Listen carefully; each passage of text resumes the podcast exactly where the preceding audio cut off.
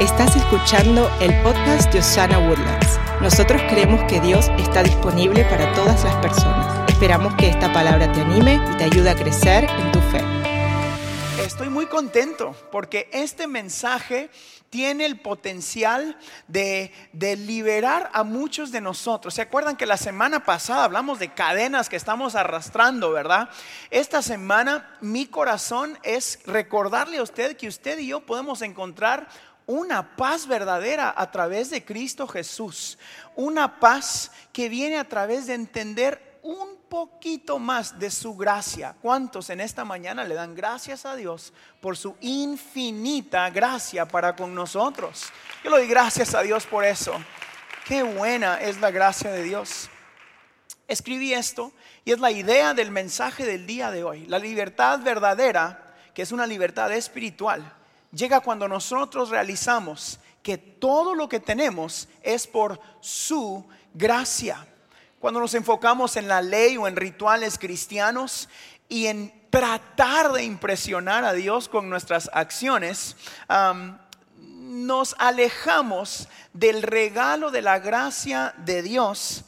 y hoy quiero recordarte que ninguno de nosotros ha hecho lo suficiente para merecer el amor infinito y la gracia infinita que hemos recibido a través de Cristo Jesús. Cuando nosotros realizamos algo como esto, que es que todos hemos pecado y estamos destituidos de la gloria de Dios o apartados de, eso es lo que dice Romanos en el capítulo 3, entonces recibimos una libertad verdadera porque nos damos cuenta que lo que tenemos es por su gracia, por su misericordia y porque Dios nos ama tanto. El día de hoy quiero recordarte que la gracia de Dios es suficiente para ti y que el Señor te ama tanto que puedes salir de esta iglesia con una paz interna diciendo, Dios pagó el precio por mi pecado, Dios ha pagado el precio por mis faltas y mis errores. Hoy puedo vivir en libertad. Yo no sé si usted necesita más libertad y más paz en su vida, pero Jesucristo tiene paz y libertad para ti y para tu familia en esta mañana.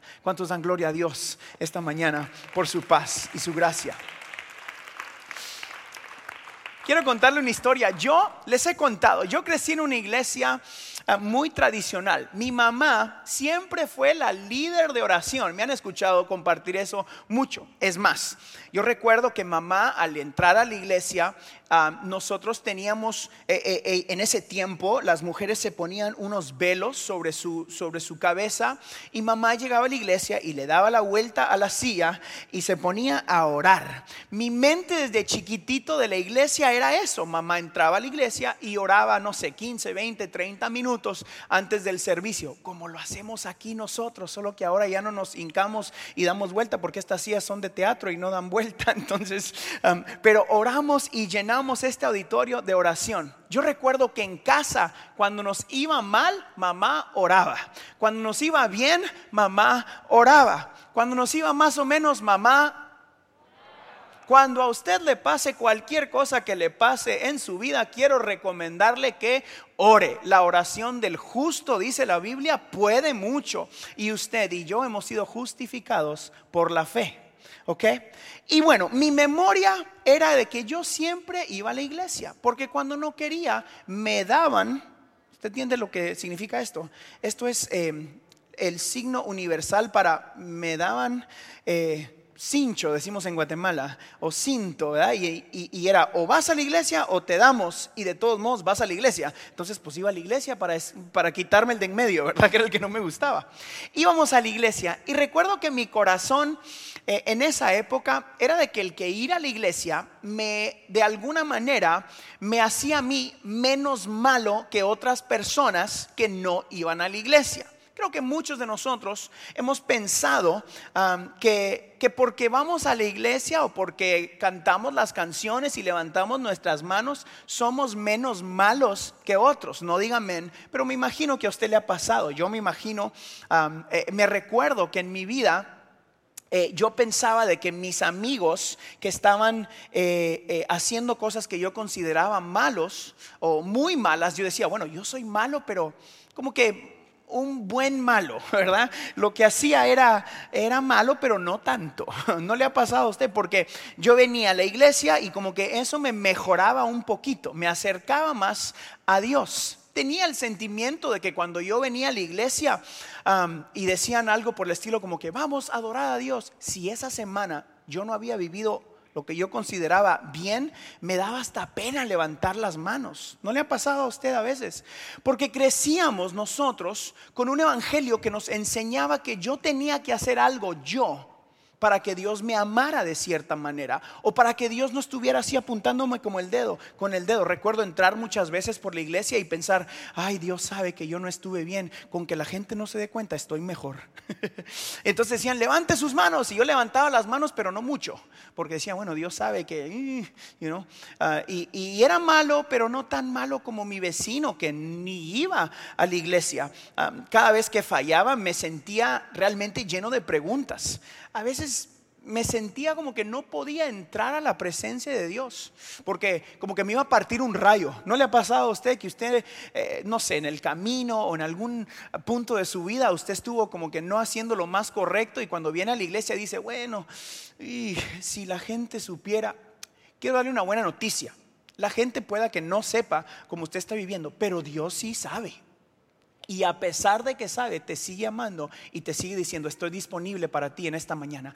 Así como entraste, así como entraste. Pastor, pero así como, como yo sé que estoy, y Dios dice, así como estás, porque la Biblia enseña que no hay ningún lugar donde tú te puedas esconder del Dios Todopoderoso. Aún en tus pensamientos y en tus acciones, Dios sabe cómo eres y tal y como eres, te sigue amando y sigue extendiéndote gracia. Hay una libertad que viene a nuestras vidas a través de entender de que a pesar de ti, Dios te sigue amando.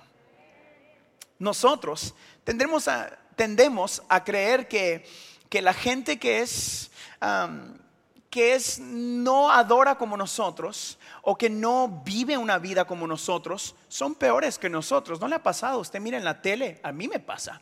Mira en la tele a veces ahora lo que está sucediendo y digo, uy, esa gente que le den su merecido.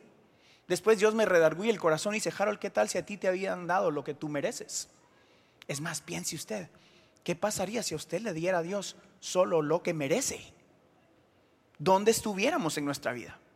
Mi propósito el día de hoy es que podamos juntos entender que no importa si creciste yendo a la iglesia todos los días de tu vida, o si hoy por primera vez estás en Osana por cinco minutos y dices, no entiendo mucho de estos. Si creciste acá en la iglesia o si estás acá por primera vez, todos, absolutamente todos, estamos en una grave necesidad de la gracia, del perdón y de la misericordia de Dios. Y eso, damas y caballeros, nos pone a todos en el mismo campo de juego. Todos necesitamos la gracia y la misericordia de Dios. Necesitamos entender que para ser libres y recibir la verdadera paz que tenemos a través de Cristo Jesús, todos tomamos el mismo camino. Todos, todos, todos tenemos que encontrarnos en el mismo lugar. Pueda que tú vienes de un camino o de una carretera que era ir a la iglesia todos los días. Pueda que tú vengas de una carretera donde ni tenías la menor idea de lo que era adorar y servir a Dios. Pueda que tú digas, no, yo fui religioso toda la vida, íbamos todos los domingos a misa, por ejemplo. Eso no es malo, pero tampoco te hace más bueno que otros. El único bueno es Cristo Jesús. El único santo es Cristo Jesús. Y la única manera de ser libres y perdonados es pasando por la carretera que se llama la cruz del Calvario, donde todos somos lavados, limpiados, perdonados por el sacrificio de la cruz del Calvario. La libertad de la ley, la libertad de la religión viene solo cuando aceptamos la gracia y el perdón de Cristo Jesús. Damas y caballeros, hoy quiero decirles, hay gracia y hay perdón en Cristo Jesús. ¿Cuántos dan gloria a Dios en esta mañana. El camino a la libertad para toda persona pasa por la cruz del Calvario. El día de hoy es importante recordar que nuestras obras cristianas o nuestras obras de bondad realmente no impresionan a Dios. Pausa para que piense. Yo recuerdo pensar muchas veces en mi vida que lo que yo hacía podía impresionar a Dios. Predicaste bien, Harold. I know. Cantaste bonito. I know. Mire cuánta gente llega a los eventos, a los uh, congresos, conciertos y wow, hay estadios o iglesias llenas y pensamos de que tenemos acceso a impresionar a Dios. Y Dios nos dice hoy, a mí no me impresionan tus obras, yo quiero tu corazón. Tus obras no causan de que yo te ame más o que te ame menos. Las obras dan gloria, pero Dios te ama tal y como eres, con o sin el resultado de tus obras. Aunque no levanten las manos, pastor, aunque no levanten las manos. Aunque no lleguen miles, aunque no lleguen miles. Porque nadie es mejor que nadie. Todos estamos iguales en Cristo Jesús. Todos necesitamos de su gracia. Tus obras no impresionan a Dios porque Él no te ama más si haces más obras o menos si haces menos obras. Dios te amó siempre desde el principio. Es más, te amó antes de que nacieras. Porque antes de que nacieras, Él ya había pagado el precio de tu pecado, aún cuando sabía que le ibas a fallar, aún cuando sabía que yo iba a fallar. Él mandó a su Hijo unigénito para que tú y yo recibamos una vida en libertad.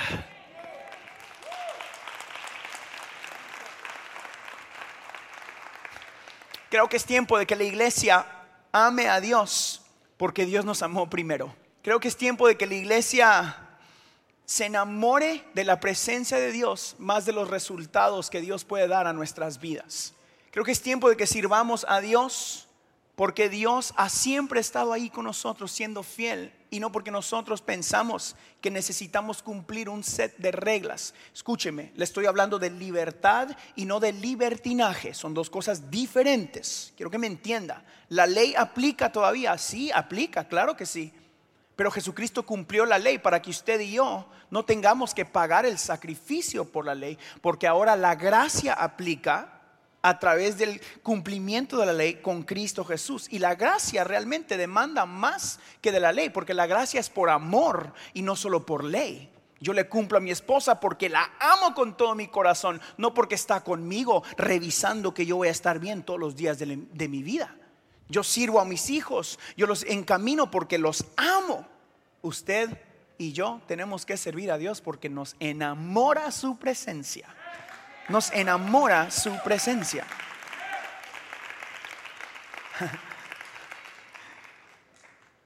Elena y yo tenemos una bicicleta para dos personas. I know, es rarito cuando nos subimos en esa bicicleta, todos dicen, donde quiera que estemos, cuando nos subimos en esa bicicleta doble, todos piensan, ay, qué bonito. Y digo, dejen de estarme mirando porque sí me siento raro. Es una bicicleta rara. No, no, yo no sé por qué no existen esas.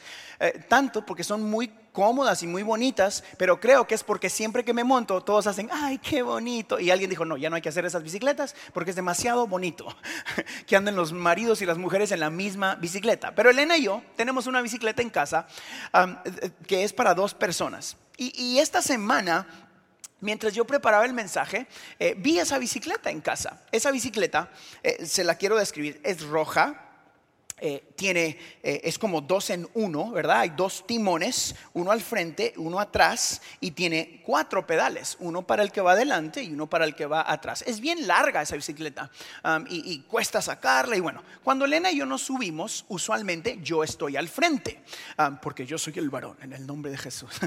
no, porque el que está enfrente es el que pedalea más y es el que lleva el timón. ¿Ok? atrás hay un timón y esta semana yo me puse a pensar en ese timón. Yo dije, ¿para qué le pusieron un timón atrás? ¿Por qué no pusieron, no sé, otra cosa, ¿no? Para ella, para que se detenga, para que no se caiga. Porque está idéntico al de adelante, pero no hace nada, no mueve. Um, e, el de adelante es el que lleva la dirección.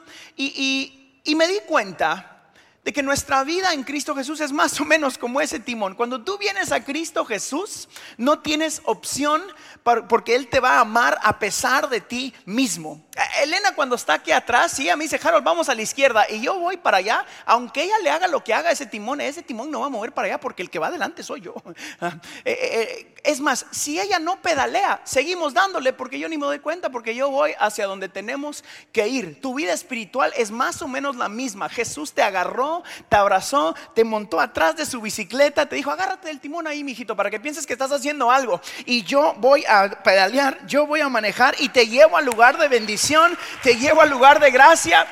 Aunque intentes o pedales o no pedales, tú tranquilo, yo te llevo a una vida en libertad. Es que por muchos años pensamos nosotros que nuestra vida espiritual es como que, como que vamos subiendo una montaña en esa misma bicicleta. Imagínese usted que la libertad en Cristo Jesús o el llegar al cielo es hasta arriba de la montaña. Y Jesús te dice, bueno, dame tu vida, súbete a la bicicleta, que es el, instrumento o, o la salvación, ¿verdad? Y usted se sube a la bicicleta y por alguna razón la religión nos ha enseñado que nosotros tenemos que pedalear cada día de nuestra vida para mantenernos avanzando y acercándonos a donde Dios nos quiere llevar. Imagínese usted qué difícil sería eso, porque usted tendría que pedalear todos los días de su vida y tendría que hacer usted. La Biblia nos dice a nosotros que nuestra salvación es por gracia y no por obras. Las obras es el pedalear y pedalear y pedalear y pedalear y pedalear y pedalear y pedalear y pedalear. Y luego te cansas y dices, ay, y la montaña como más para arriba te cae. Y luego tienes que pedalear y pedalear y pedalear y pedalear. La gracia te dice, tranquilo, súbase mi amigo, que en la cruz del Calvario Jesús ya pedaleó lo suficiente para que usted le dé hasta arriba, para que usted se mantenga en el camino. Usted solo súbase a la bicicleta de la fe, súbase a la bicicleta de decir, Señor, yo quiero vivir contigo. Mira lo que dice la Biblia. Esta es una manera bíblica de decir esto. En Efesios capítulo 2, versículo 7 al 10 dice eso. Hizo esto para mostrar en el futuro la bondad y el gran amor con que nos amó por medio de Jesucristo Aquí está, esto es lo que trae libertad de la ley a nuestras vidas. Ustedes han sido salvados porque aceptaron el amor de Dios. Pausa, míreme acá. No dice que porque usted hizo algo, ¿verdad? No dice que porque usted levantó su mano o porque usted eh, dijo algo o hizo algo. No, dice porque usted aceptó. Quiere decir que la salvación no se gana por obras, sino se acepta por misericordia de Dios. Ok, ninguno de ustedes se ganó la salvación. Diga ninguno.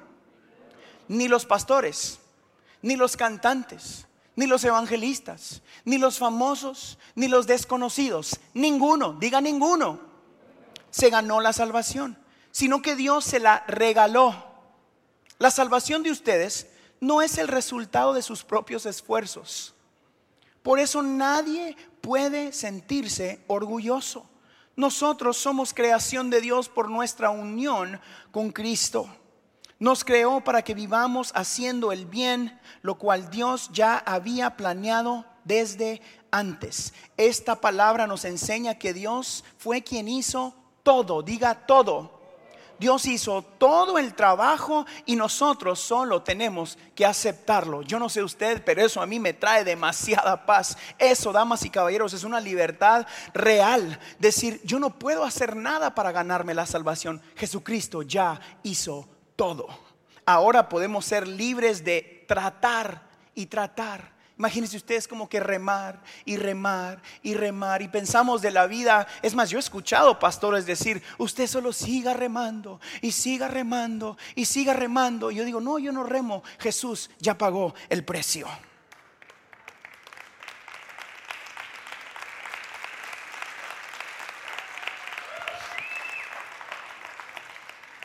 Es que esto destruye, esta palabra destruye la idea de la religión. Esto destruye la idea de la religión que nos dice que nosotros somos mejores que otros porque adoramos de cierta manera o porque cantamos o servimos de cierta manera. Pensamos de que somos menos malos porque hemos ganado nosotros algo, pero eso no es lo que dice la Biblia. La Biblia nos está enseñando acá de que nadie puede jactarse de su salvación. ¿Qué es lo más valioso que usted y yo tenemos? Oye, todo lo demás es terrenal. Ahora todos somos iguales a través de lo que Jesucristo hizo. Y una vez más, no me vaya a malentender decir, entonces puedo hacer lo que yo quiero. No, porque por amor usted va a hacer menos de lo que quiere hacer, sino va a hacer lo que Él quiere que usted haga. El amor es lo que causa que sirvamos a Dios. El amor es lo que causa que realmente seamos libres. Dios hoy nos recuerda que Él hizo todo por nosotros. Es más, Dios deja, escúcheme bien, cuando entremos a la iglesia, yo quiero que usted me entienda el corazón de Osana, corazón de Harold para nuestra iglesia, como pastor de la iglesia. aquí en Osana yo quiero que amemos al que es un poco diferente. Aquí en Osana quiero que protejamos a las personas que dicen, bueno, pero él no adora o no canta o no viste o no se mira y no habla como nosotros. Pastor, si usted supiera dónde estaba este ayer, yo estaba en oración y él andaba eh, tomando y se le siente el olor, pastor, todavía. Y, y tendemos a juzgar a las otras personas porque pecan diferente que nosotros. Pero al fin y al cabo, todos pecan. Y cuando llegamos a los pies de la cruz del Calvario, ninguno de nosotros es digno de estar ahí, sino todos necesitamos de la gracia y del perdón del amor de Cristo Jesús. Y es más, la Biblia nos enseña que el buen pastor, que es nuestro pastor, el Dios Todopoderoso, deja las 99 para ir detrás de la que está perdida.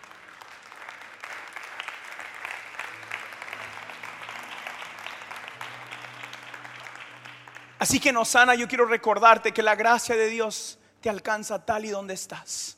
Que te enamores de servir a Dios porque Él te da misericordia nueva cada mañana, porque murió y resucitó en la cruz del Calvario para darnos salvación. Que Él te ama no por quien tú eres, sino por quien Él siempre ha sido.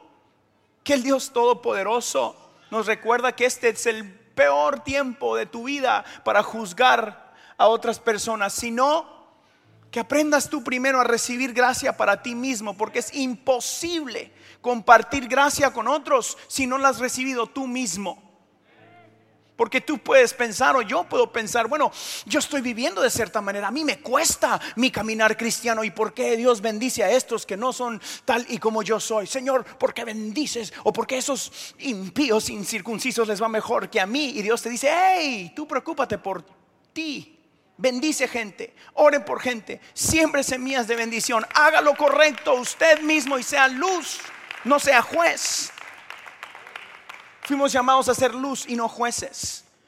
Esto nos trae una libertad porque nos pone a todos en el mismo lugar y el buen pastor nos dice a nosotros, yo dejo las 99. Pero dices, pero ¿cuándo me va a decir Dios a mí si yo toda la vida crecí en la iglesia? Y Dios te dice, todo esto ha sido tuyo siempre. Has tenido acceso a la bendición toda tu vida. El Señor deja las 99 y va detrás del que está perdido, va detrás del que está, eh, eh, eh, está solo, está golpeado. Y a veces nosotros en la iglesia decimos, Señor, ¿por qué lo usas a Él o por qué haces eso con Él? ¿Se acuerda la historia del hijo pródigo que platicamos la vez pasada, el domingo pasado? Que el padre deja todo y corre al encuentro de su hijo. Nosotros a veces somos como el hermano del hijo pródigo en las iglesias. El hermano viene y le dice al papá, hey, ¿por qué le haces a él una fiesta? ¿Por qué matas eh, eh, el cabro más grande y le das de comer a él? Y, le haces toda esta fiesta si él andaba mal. Él andaba perdido y hoy que viene y yo he estado aquí sirviéndote y haciendo lo correcto año tras año tras año. Y el padre le dice a su hijo lo que Dios te dice a ti. Tú has estado conmigo todos estos días. Tú tienes acceso a la bendición. Podemos hacer una fiesta contigo todos los días que tú quieras. Pero tu hermano estaba perdido y hoy ha regresado. Y hoy le damos gloria al Dios Todopoderoso porque Él ha regresado. Si tú estabas perdido en Osana, decimos bienvenido a casa. Bienvenido a la iglesia. Bienvenido tal y como estás. Iglesia, qué libertad hay en decir yo nunca hice nada para merecer todo esto. Toda buena dádiva, dice la Biblia, viene de Dios. Toda buena dádiva viene de Dios. Proverbios capítulo 10, versículo 12 dice esto, escúcheme, el odio produce más odio, el amor todo lo perdona. Ame a Dios. Él extiende perdón. La gracia es inmerecida. La libertad en Cristo no se gana. La libertad en Cristo se acepta. La libertad en Cristo nadie se la gana. Solo se acepta. Dios, el día de hoy, creo que me llama a mí a hablarle a nuestra iglesia, a decir en Osana, nosotros queremos que usted primero conozca la presencia de Dios.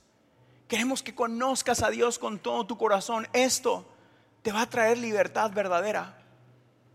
Cuando experimentas esa libertad dentro de ti, Eso va a causar que tú descubras el propósito que Dios tiene para ti. Y ese propósito es ir a las naciones y predicar el Evangelio, bautizándonos en el nombre del Padre, del Hijo y del Espíritu Santo, para que la gente que está allá afuera pueda experimentar paz y vida eterna a través de la cruz del Calvario. No nos llamó a explicarles eh, eh, el cómo, el por qué, dónde fallan a ser jueces. Nos llamó a ser luz. Nos llamó a ser luz y sal de esta tierra. Es tiempo de que dejemos de intentar y seguir pedaleando, sino que aceptemos esta gracia que nos trae libertad. Jesús ya pagó el precio y el precio que Jesús pagó fue suficiente. Pastor, aún con lo que nadie sabe de mí, lo que yo tengo en mi mente, aún con eso. Pastor, aún con esa cosa que yo nunca le he contado a nadie, que me hace a mí sentir culpable, aún con eso te sigue amando. No quiere decir que acepte el pecado.